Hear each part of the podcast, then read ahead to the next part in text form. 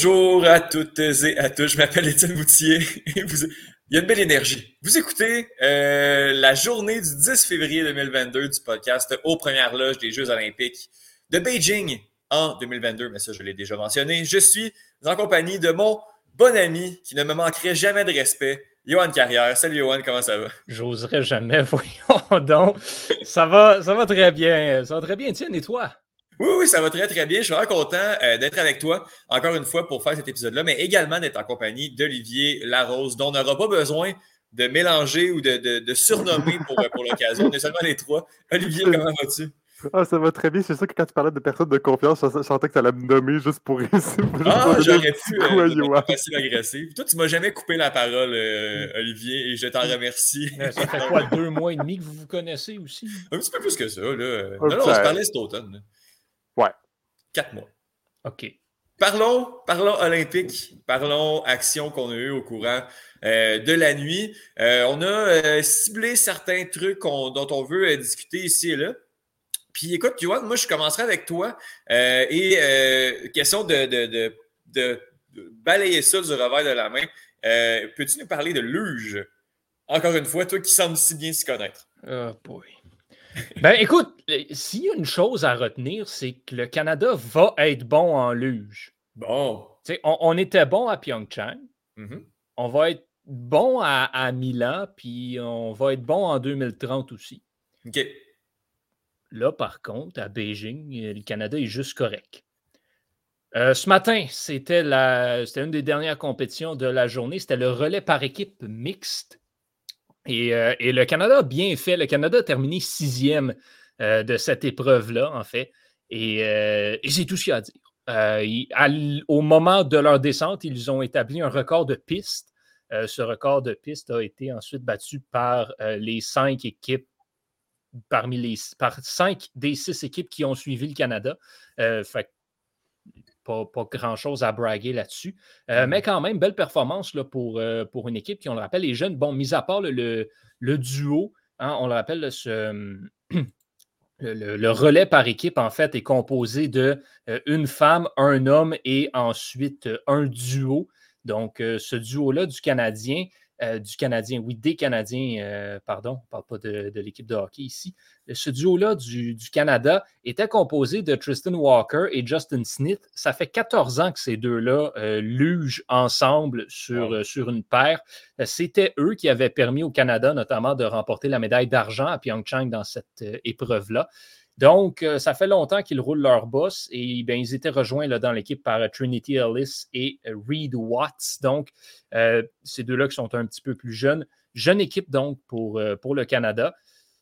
On pourrait peut-être revoir Walker et Smith à Milan. Par contre, eux, ils veulent prendre une pause là, pour l'instant. Donc, est-ce qu'on va les revoir? Est-ce qu'on ne va pas les revoir? On ne sait pas. ceci dit, le Canada termine donc sixième résultat prometteur pour Milan. Derrière l'Italie, le comité olympique russe et finalement la Lettonie a pris la troisième place et on a failli avoir une énorme surprise parce qu'il y a seulement 8 centièmes de seconde qui ont séparé euh, l'Autriche et l'Allemagne. Donc l'Autriche qui a failli causer la surprise et battre l'Allemagne qui avait euh, vraiment un alignement étoile pour, euh, pour cette équipe-là. En fait, l'Allemagne avait gagné la luge individuelle masculine, la luge individuelle féminine et la luge, l'épreuve en, duo. Donc, euh, c'est assez. Euh, écoutez, c'est pas rien. Euh, ils ont gagné, ils ont toutes gagné. donc, essentiellement, ce qu'il y a à savoir. Et, l'Allemagne, donc, qui remporte cette, cette épreuve-là en, en, mixte, en épreuve mixte, à relais mixte, pardon, dans une course qui a été enlevante quand même, mais une chance parce que le reste, c'était de la luge. Merci. Merci, Johan, pour. Euh, on, sent ton amour profond pour cette discipline. Ben, écoute, euh, veux, veux pas, je commence à m'y connaître. Hein. Je pense que je n'aurai pas le choix de regarder ça à Milan. Parce que je vous dis, ça va être bon pour le Canada à Milan. Tu vas venir, euh, éventuellement, tu vas venir à bout à l'autre venir parler de, de F1 de tennis et des, comme des, j'imagine, championnats mondiaux de luge. Ouais, ouais, ouais. Écoute, je, je, suis en train de devenir recruteur. Je pense que je vais aller travailler pour la Fédération canadienne de luge. Ça ne marche pas dans le journalisme. Si tu veux faire euh, beaucoup d'argent, j'imagine que c'est là que, que ça se passe. Ouais, je ne suis pas sûr, mais est-ce que. Non, non plus. Vraiment pas. Euh, Olivier, tu as regardé du, du, snowboard pour nous? Tu as dit que c'était la demi-lune, je crois, si je me rappelle. C'est bien ça, snowboard demi-lune, les finales chez les dames. Mhm. Donc, qui avait lieu euh, hier soir. Donc, lorsqu'on parle de hier, c'est parce que nous autres, heure du Québec, donc hier, mais à, Beijing, on était dans la journée du matin. Mhm. Euh, deux Canadiens étaient au programme, Elisabeth Hunskick et euh, Brooke Hunt. malheureusement, les deux ne sont pas dans le podium. Elisabeth Hunskick a terminé à la sixième place et Brooke a terminé à la dixième place. Pour Elisabeth, donc, première descente à 73 points réussi à s'améliorer en deuxième, donc avec 79, mais malheureusement en troisième, euh, a chuté directement, n'a pas bien fait, donc euh, malheureusement un 5 points en troisième. Il faut savoir qu'on prend le meilleur des trois. Donc, elle, a, saisi au troisième, si je veux être dans le podium, il faut que j'y aille all-in.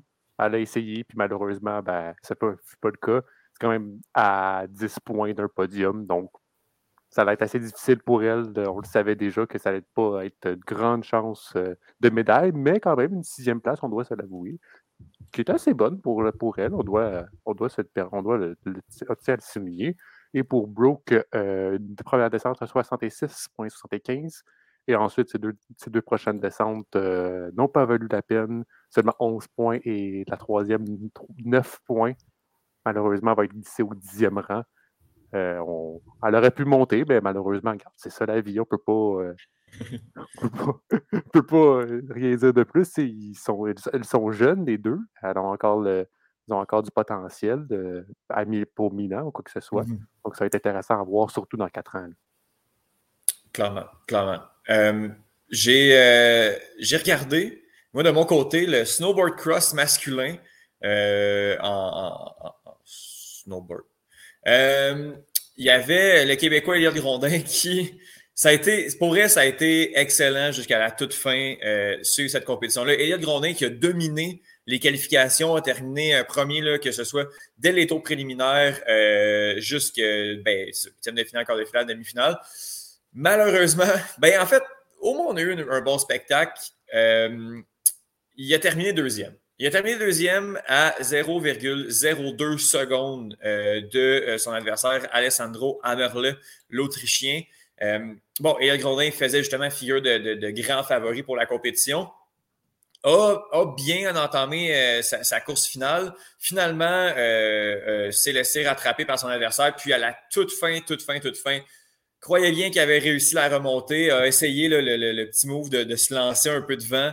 Euh, il a fallu qu'on aille au photo finish pour savoir qui avait eu la médaille d'or. Finalement, c'est l'Autrichien. Euh, mais bon, honnêtement, pour le spectacle qu'on a eu, là, je pense pas qu'il faut être euh, tant déçu pour Grondin, qui a fait très bien. Grondin qui a l'air d'avoir 28 ans, mais qui en a 20. et qui était là, je crois, en 2018 également. On va regarder, là, je pense que c'est en train de, vérifier. Il me semble que j'avais vu ça passer. Euh, bref, le gars a énormément de talent euh, et est très jeune encore. On va pouvoir le, revoir euh, si tout se passe bien en, 2000, en 2026. Bref, deuxième position pour Eliel Grondin alors qu'il a tout dominé dans les qualifications. pour l'anecdote, c'est l'Italien Omar Visintin qui a terminé avec euh, la médaille de bronze, mais ça s'est vraiment joué entre les deux premiers jusqu'à la toute fin. Euh, quand on a besoin d'aller au photo finish, c'est que c'est assez, allé assez, euh, assez serré, effectivement. Il avait terminé 36e à Pyeongchang. OK, bon, il était là. Oui, il était là. Mais la marge de progression, et puis il faut dire qu'il était là à 16 ans aussi. Mm-hmm. la marge de progression assez, assez impressionnante de ce côté-là. On va parler. Euh, on, aborde-tu le hockey tout de suite? Euh, on peut parler de hockey. Qu'est-ce que tu as, regardé? Euh, parce que c'est le, début de des hommes du hockey masculin pour le Canada ce matin.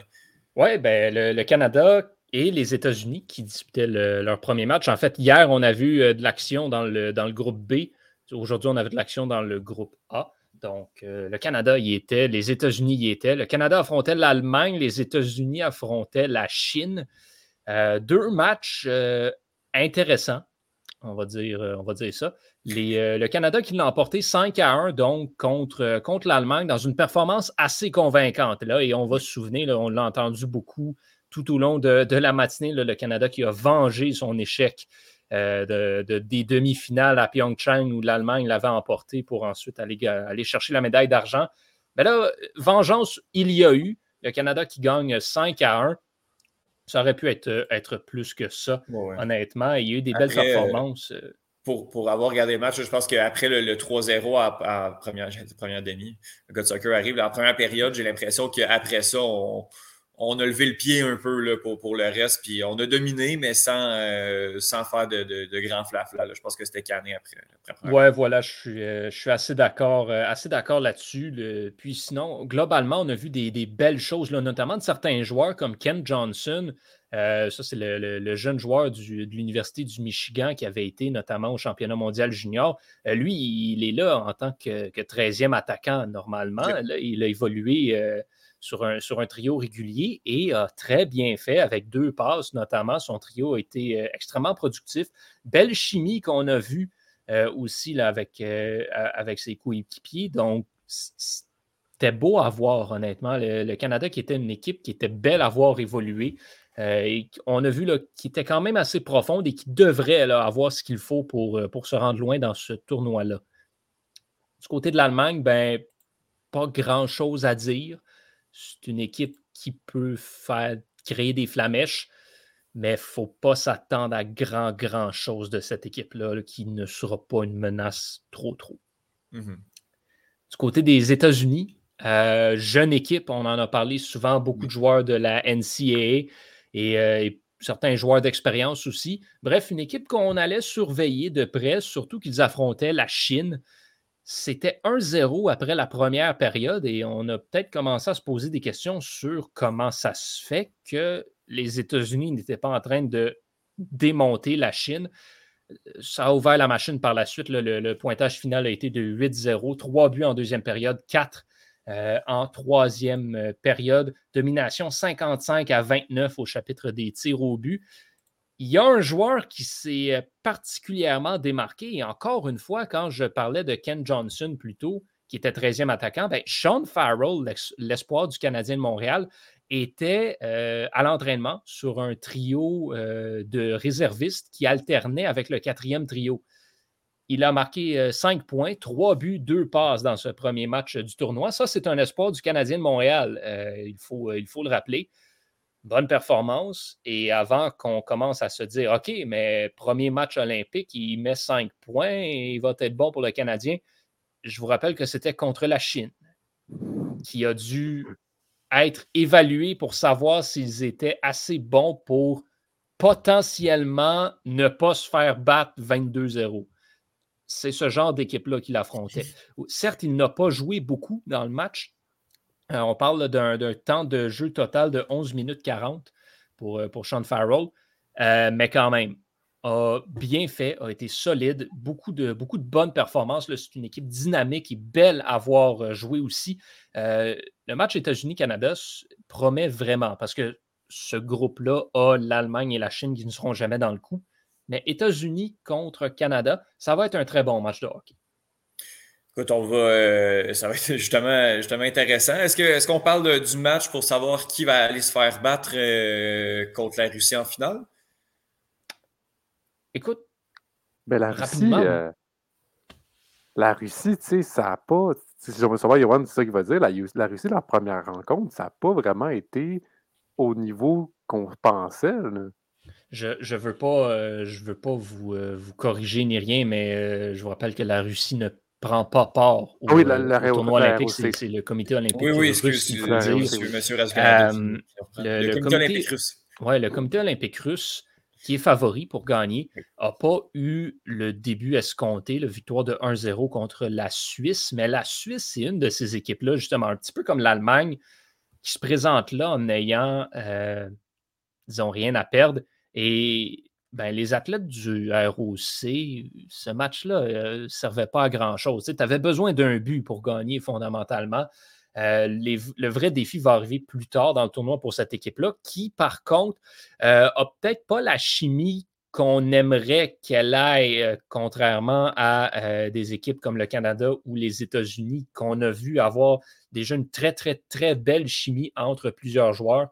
Je n'ai pas vu euh, beaucoup de, du match du ROC, justement, Mais moi, je ne pense pas qu'il y a lieu de s'inquiéter pour tout de suite, mais c'est sûr qu'on se serait attendu à plus mmh. ce, pour, ce premier match. Là, on va avoir, euh, on va avoir un autre match pour, euh, pour le ROC euh, qui devrait nous donner un peu plus là, de, de, ce qu'ils sont capables de faire. C'est un match contre le Danemark. le Danemark qui en est à sa première présence aux Jeux olympiques, mais qui a quand même battu la République tchèque. Donc, un match intéressant avec un enjeu relativement élevé. Olivier, il y a eu de l'action euh, en patinage artistique, puis bien évidemment, euh, qui dit patinage artistique d'Olivier Larose, tu regardé ça, euh, tu as suivi ça pour nous. Là. Ah ben c'est sûr que j'ai suivi ça parce que déjà de base, même dans la controverse, c'est bien, on suit le patinage artistique et même dans la controverse, on va patiner et on va même compétitionner, si je peux le dire. C'était autour des hommes de faire le programme libre. Donc, ils avaient fait le programme court il y a deux jours et maintenant, là, ils font le programme libre. Euh, déjà d'avance, euh, déjà, donc, si on, se souvient du classement, Nathan Chen avait fait un record du monde avec, en programme court. Euh, Yuma Kajiyama a terminé deuxième et Shoma Uno avait fini troisième. Ça, c'est au programme court. Eh bien, ça a été le même classement. Le classement est resté pareil, est resté intact. Nathan Chen hyper belle performance. Sincèrement, l'Américain a très bien patiné. Pointage de 132,60. Le deuxième, le Japonais Yuma Kajiyama, avait 310. C'est 20 points d'avance de son adversaire. C'est vraiment une énorme marge et sincèrement, je le félicite grandement. Il a fait tout le travail, il avait fait ce qu'il avait, à faire. Médaillé olympique. Très beau. Yuma Kajiyama, âgé de 18 ans, est médaillé d'argent. Donc, c'est, le Japonais a très bien performé aussi. Shoma Uno, qui avait remporté la médaille d'argent à Pyeongchang, est médaillé de bronze. Euh, notre Canadien euh, Keegan Messing termine à la 11e, à 11e position. Un programme libre un peu plus complexe, mais il a tout atterri. Il a tout fait ses sauts, il a tout atterri. Ça fait trois jours qu'il est à Pyeongchang. Euh, ça fait trois jours qu'il est à Beijing. C'est, c'est assez impressionnant. Là. Il a, il a tout, fait le travail qu'il avait à faire. C'est sûr qu'il a voulu, sauter un quadruple, ça terminé en triple. Il a voulu sauter un triple en combiné, ça finit en double. c'est sûr que tu perds un peu de points. Tu vas chercher, il aurait pu aller chercher plus de place, mais quand même une onzième place pour Keegan Messing, c'est excellent, surtout avec les circonstances. Euh, on le félicite aussi grandement. Et je tiens à mentionner Yuzuru Hanyu, qui a terminé en quatrième position. Faut savoir que c'est le double champion médaille, le double champion olympique. Donc en 2014 et 2018, elle finit au programme, au programme court en huitième place et là, remonte la pente, mais malheureusement, quatrième place, ça ne fait pas assez. Et c'était le premier, ça a été le premier patineur à tenter le quadruple axel. Le quadruple axel, qu'est-ce qui est différent aux autres quadruples? C'est qu'il y a une demi-rotation de plus. Fait que faut aller chercher ce petit demi-là que c'est qui est beaucoup plus complexe dans les autres sauts. Eh bien, malheureusement, il a tombé. Et si on regarde dans sa feuille de pointage, les, juges lui ont accordé un cheat, donc un, bec de canard, si je peux dire. En fait, ça veut dire qu'il manquait un huitième de rotation. techniquement, il n'a pas été tout tourné. techniquement, les juges ont considéré que c'est un, quadruple axel, mais pas tout tourné. c'est sûr que ça déduit dans le pointage. Donc, ton pointage va diminuer. Mais pas tout tourné puis il a tombé. Mais tu vois que c'était vraiment le premier à le tenter, le quadruple axel, puis ça, on le savait qu'il voulait le faire. Je parle de, si je peux juste aussi, ça n'a aucun espèce de rapport avec le patinage artistique, mais c'est juste quelque chose que j'ai oublié de mentionner, euh, parce que tu parles de Keegan Messing qui essentiellement vient d'arriver euh, à, Beijing. Ben, il y a une nouvelle quand même assez importante du côté de l'équipe masculine de, de, hockey du Canada. Claude Julien, qui on croyait allait tombé dans l'oubli. Il est à Beijing finalement et il, reprendra son rôle d'entraîneur-chef de l'équipe euh, masculine à compter de demain. Donc, euh, finalement, ses blessures sont rétablies et il est correct. Donc, euh, bonne nouvelle pour, pour Claude Julien. Donc, mauvaise pour Jeremy Colleton qui aura duré moins longtemps derrière le banc d'équipe Canada que Dominique Duchamp derrière le banc du Canadien. Mais ça, c'est autre chose au moins, il va peut-être euh, il va peut-être en profiter pour mettre Jordan Will sur le powerplay. Là. il a, il a aujourd'hui, d'ailleurs, euh, ce cher Jordan. Donc, euh, Jordan va être content. Il va avoir plus de temps de glace. oui, tu, parlais de, du quadruple axel, euh, Olivier, c'est quelque chose qui, a comme jamais été fait ou euh, jamais été fait aux Olympiques? En termes de manœuvre, d'importance de la manœuvre? Ça? N'a jamais été fait tout court. Ah ouais. ça n'a jamais été fait en compétition. Là, c'est le premier en compétition à l'avoir tenté. On voyait donc en pratique, en plus, selon moi, c'est fait un petit peu exprès. Il l'a fait en pratique de ses nationaux. Donc, dans le, dans le réchauffement officiel, avant, comme lorsque est-ce qu'il est télévisé, donc que, le monde vérifie, puis comme juste avant euh, ton échauffement, avant d'aller patiner, il l'a tenté. Fait qu'on savait, genre, tu, le, voyais, il l'a pas fait en compétition, mais tu le savais qu'il voulait le faire aux Olympiques. Là. Mmh c'était prévisible. Mais, puis en plus de ça, lorsque, normalement, chaque patineur, avant de compétitionner, il envoie toujours une liste des éléments qu'il va faire. Puis, premier élément qu'il a mis, premier saut, quadruple axel. Pourquoi? Ah ouais, OK c'est là où est-ce qu'il y a le plus d'énergie, c'est là qu'il a le plus de que, qui est le plus en forme, en mmh plein début de programme. Malheureusement, bah, ça a chuté, ça n'a pas mmh été comme qu'il voulait, mais c'était le premier à le tenter. Wow, quand même, quand même. Euh, je vais euh, aller du côté du curling parce que, bon, les tournois euh, des, des, des, du pas mixte ont commencé autant chez les hommes que... Le tournoi genré vient, de, vient de commencer. Donc, euh, pour, euh, pour les hommes, on avait un match, ben, en fait, la nuit dernière. Il y avait lieu quand ma page va pouvoir ouvrir. Oui, c'est ça. Il y avait lieu à 3 heures du matin, le Canada qui a remporté contre la Norvège le 6 à 5, ce qui fait en sorte que l'équipe est première avec deux victoires en autant de rencontres, euh, égalité avec euh, la Suède dans le round robin des, euh, des dix premières équipes. Et du côté féminin, eh bien, on s'est occupé de la Corée du Sud par la marque de 12 à 7. Et le Canada est en troisième position avec une victoire en autant de matchs. Et bon, c'est la seule équipe dans les, les six premières qui, qui, a seulement disputé une rencontre. Euh, sinon, ben, il y a les États-Unis et euh, la Suisse qui est juste devant, mais justement qui a joué deux euh, rencontres et qui en a joué deux, qui, les a gagnés les deux rencontres également. Donc, au niveau du curling, ça regarde bien. pas de faux départ du côté, autant du côté des hommes que des femmes. ça regarde très bien pour, pour la suite des choses. Oui, puis une bonne performance aussi de la, de la, Corée. le, le, pointage qui s'est vraiment ouvert en fin de rencontre pour, pour le Canada, mais euh, c'était serré, puis les, Coréennes ont quand même là, offert une opposition peut-être un petit peu plus élevée en, début de rencontre et en milieu de rencontre que ce à quoi on s'attendait euh, de, leur part, mais quand même, excellent, excellent début pour, euh, pour Jennifer Jones qui a vraiment bien, bien roulé. Avez-vous pu voir des highlights ou des, juste le match des hommes donc, j'ai pas été en mesure de, pouvoir. Euh, non, parce que j'ai complètement oublié de, vérifier ça, mais je veux savoir si la Norvège portait encore des pantalons. Euh, ah, les pantalons comme en 2018, là? Ben ouais. Ah oui, oui, les, beaux pantalons. Euh... Allez voir ça. Hein ça me fait penser à, à, cette blague sur Internet ou, est-ce ou un meme, entre guillemets, avec, les, avec les, les Américains qui, on, dirait que c'est des pères de famille. Là, ouais, les États-Unis, il y avait un, ils ont un style particulier euh, cette année aux Olympiques. Là, ça, ça s'en vient de plus en plus la mode, j'ai l'impression.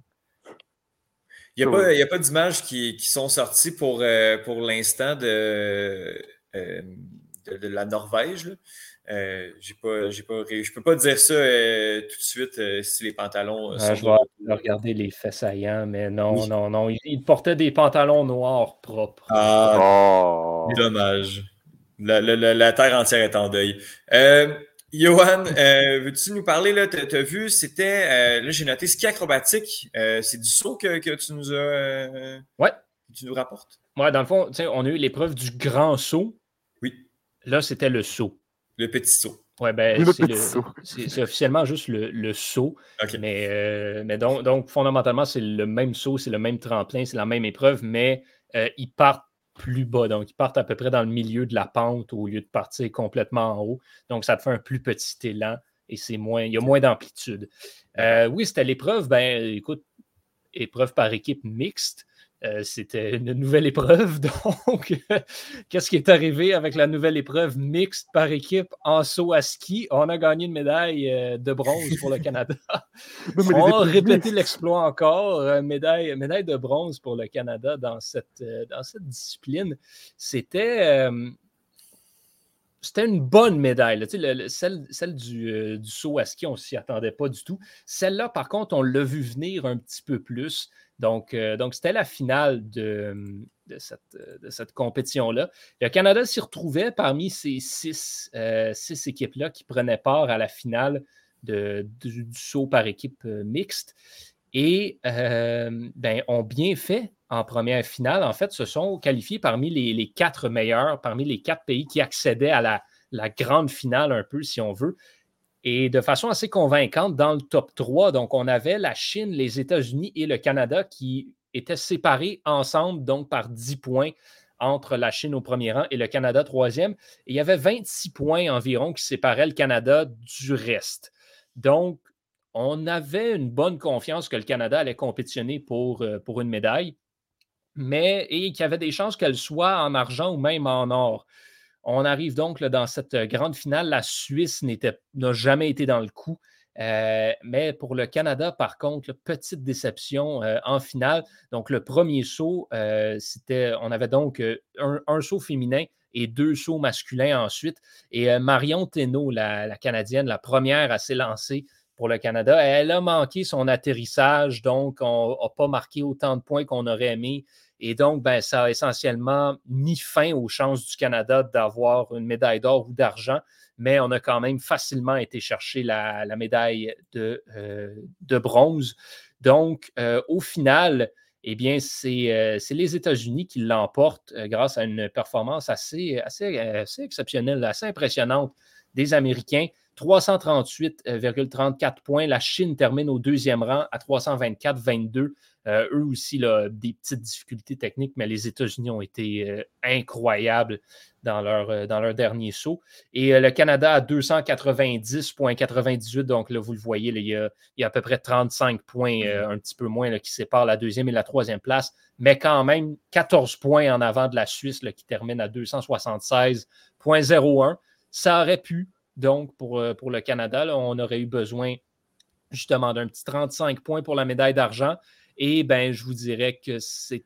Euh, Marion Thénault a eu un, saut à peu près à 100 points, euh, à 30 points, donc en dessous de ce qu'on aurait, ce à quoi on s'attendait. Fait que médaille de bronze, mais très bien méritée pour le Canada. Johan, je vais te laisser euh, continuer en ah ben, patinage de vitesse. On a euh, une, Canadienne qui va avoir mal au cou là, en revenant de, Beijing. Avant moi, mal aux cuisses surtout, euh, j'ai l'impression, mais mal au cou aussi. On a une première double médaillée à Beijing. Donc, Isabelle Wideman, qui on se souvient, le jour 1 avait remporté la première médaille du Canada. C'était le bronze au, au 3000 mètres. Là, elle était de retour en action aux 5000 mètres. C'était une, compétition où elle était à surveiller, euh, bien sûr. Elle était dans l'avant-dernière vague, donc elle avait le temps de voir tous les temps s'accumuler devant elle et donc de bien se positionner pour une médaille. Et fait intéressant, euh, les, vagues sont tirées au hasard dans, euh, ces compétitions-là. Et les deux dernières vagues étaient exactement les mêmes euh, que, pour le 3000 mètres. Donc, ah Isabelle Weinman, qui était encore une fois dans la même vague que la Norvégienne Ragnhild Wiklund et Irene Schrauten était dans la même vague que Francesca Lolo Brigida pour terminer, euh, pour terminer la compétition. Donc, Isabelle Weinman qui devait, euh, devait battre le temps, en fait, qui avait été établi par Martina Sablikova, la, la Tchèque, une des grandes de l'histoire de ce sport. et elle l'a fait, donc, Isabelle Weinman, qui a mérité le premier rang provisoire après sa vague. Comme il restait seulement deux patineuses, elle s'assurait d'une médaille. La question était laquelle est-ce qu'elle allait obtenir? Parce qu'on le savait, il y avait euh, Irene Schrauten qui était la grande favorite dans cette, euh, dans cette dernière vague. Weinman a encore une fois une course tellement bien gérée, intelligente et incroyable. Parti un petit peu plus lent, avant d'ouvrir la machine, elle a vraiment largué euh, derrière elle pour, euh, lors de cette course-là. Facilement été chercher euh, le premier rang provisoire. Mais ensuite, justement, il y avait un immense obstacle pour cette médaille d'or qui s'appelle Irene Schouten. La néerlandaise n'a même pas rendu ça un petit peu proche. Cinq secondes euh, à peu près qu'il l'a séparé de Isabelle Weinman au deuxième rang. Donc, euh, record olympique pour Irene Schouten qui, après avoir gagné le 3000 mètres, remporte le 5000 euh, également. Quel athlète, vraiment incroyable. Elle a 29 ans, Irene Schouten, et elle patine et elle a l'air d'en avoir comme 19. C'est incroyable ce qu'elle euh, fait à ces Jeux. Euh, vraiment, un, de mes coups de cœur euh, de, ces, de ces Jeux olympiques. Termine donc au premier rang. Isabelle Weinman, deuxième. Et Martina Sablikova, septième médaille olympique en patinage de vitesse longue piste, mérite la troisième position. Donc, Isabelle Weinman, deux médailles, une de bronze, une d'argent. Et la médaille d'or à la poursuite par équipe est loin d'être impossible. Ce sera mhm. une bataille entre le Canada et les Pays-Bas pour cette, pour cette médaille d'or, logiquement.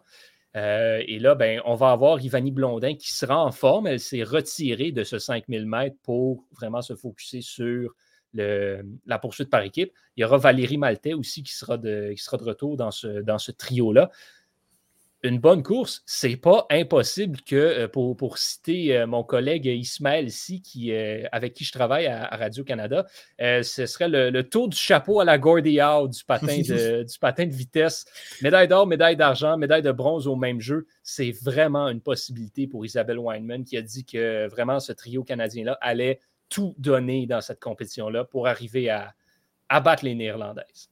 Wow, ce serait, ce serait, ce serait assez fou. C'est sûr qu'on va suivre ça dans les, dans les prochains jours. Euh, c'est ce qui termine notre, notre revue de, de la journée euh, de, du 10 février dernier. Euh, si on regarde au tableau des médailles, euh, l'Allemagne, la Norvège et l'Autriche sont euh, en première position si on se fie aux médailles d'or. Et si on regarde, on, on, va se concentrer sur le nombre de médailles parce que à ce niveau-là, le Canadien, le, le Canadien, le Canada est en euh, troisième position. Euh, L'Autriche, la Norvège, là, qui ont 13 euh, et 12 médailles respectivement, suit, ben, sont devant. Le Canada qui en a 12, une médaille d'or, quatre médailles d'argent et sept médailles de bronze. Je crois qu'on est, qu'on est le pays avec le plus de médailles de bronze. Là. oui, je, confirme.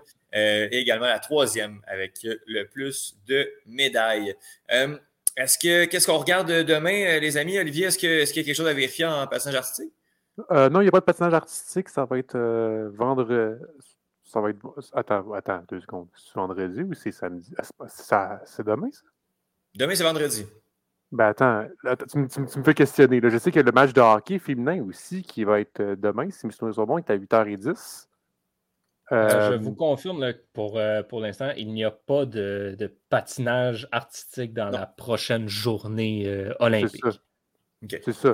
Parce que les, les, euh, les danses auront lieu samedi, c'est ça. Samedi à 6 h du matin, fait que ça va être, plutôt peut-être plus tard. Euh, mais euh, match de hockey féminin vendredi à 8h10. Le Canada va affronter la Suède en quart de finale. Mm-hmm. ça va être intéressant à voir, surtout à 8h10. Donc, on a le temps de, de se lever avec un petit café à la main, même si je ne prends pas de café parce que on n'aimerait pas ça. Puis vu ma boule d'énergie que je suis, euh, on m'aurait coupé la tête. Là. Personne ne veut voir ça. vous n'avez pas envie de voir ça. euh, fait que oui, c'est sûr, assurément, on va regarder le, le, hockey. Euh, Johan, est-ce que tu euh, es d'office cette nuit? Est-ce que tu oui. regardes quelque chose de particulier? Oui, il y aura beaucoup de, patinage de vitesse. Là. Le, 500 mètres chez les hommes, ça va être intéressant. Le relais aux 5000 mètres masculin, les demi-finales, ce sera surveillé aussi. Mais s'il y a une compétition à surveiller, ben, ce sera le, le chant du signe de Tediane Blomen, en fait, aux, aux 10 000 mètres. Il sera dans la dernière vague de cette compétition-là, donc va avoir le temps de regarder tout le monde performer et va être aux côtés de Bart Swings également, donc une vague quand même assez relevée. C'est une chance de médaille pour, pour Tediane Blumen, peut-être plus sérieuse encore qu'aux 5000 mètres. Euh, Tediane Blumen qui euh, ben, avait connu, euh, a connu en fait parmi ses meilleurs, euh, ses meilleurs moments en carrière sur cette, euh, sur cette distance-là, notamment à Pyeongchang, où il avait gagné la médaille d'or. Donc, il est champion en titre sur cette distance, va être dans la dernière vague avec un autre sérieux prétendant sur une médaille. Et il va être tout de suite après Nils van der Poel, qui lui est le favori pour gagner. C'est la superstar du long piste en ce moment chez les hommes. Et c'est lui qui a gagné le, le 5000 mètres. Donc, va le voir aller, va pouvoir se préparer à y aller et va avoir Bart Swings qui va le pousser aussi. Donc, ça promet pour, euh, M. Blowman. Puis, il y aura aussi Graham Fish qui, euh, qui va être là dans la première vague, donc du Canada en action. Dans ces deux vagues-là, reste que euh, ça se peut que je m'ennuie un petit peu en regardant ces courses-là. Ben écoute, on... c'est vrai que 10 000 mètres, ça peut être. C'est long, longtemps, mettons. Oui, oui, effectivement. Ben écoute, est-ce que c'est là-dessus que tu travailles spécifiquement? Oui, j'ai ça et, je crois que j'ai une grosse journée demain, si je ne me trompe pas. oui, c'est ça, j'ai ça, j'ai du saut à ski et le match de hockey entre la Lettonie et la Finlande. Oh, ça. Hein? Ben, écoute, tu veux? On choisit pas nos. La, Finlande, la, Finlande, va être pas pire. C'est vrai, c'est vrai. Bon, ben, euh, je vous remercie beaucoup, les amis. C'est ce qui va conclure cette, cette émission du, du 10 février 2020. Olivier Laroche, je te remercie énormément. Mais ça fait plaisir, toujours présent d'être là, parler patinage artistique ou pour quel sport, moi je suis toujours présent. Johan Carrière, merci euh, beaucoup de, vivre les journées, même si tu, euh, travailles avec un horaire. Là, il faut que tu ailles à l'école hein, déjà, donc on va te libérer euh, pour que tu puisses continuer à t'instruire en politique internationale? Non, là, ça, ce sera le cours de sport, culture et communication. Un, cours que j'aime, mais c'est pour ça que j'y vais oui, oui. tout à l'heure. un cours où est-ce que toute l'équipe du club école est présente. on, est 12 membres du club ah école hein. dans, ce cours. C'est assez spécial. Ben, c'est correct. Ça, ça, resserre les liens un peu euh, du groupe. Euh, les amis, je vous remercie beaucoup. On s'en reparle dès demain pour un autre épisode de Première Loge. Yes.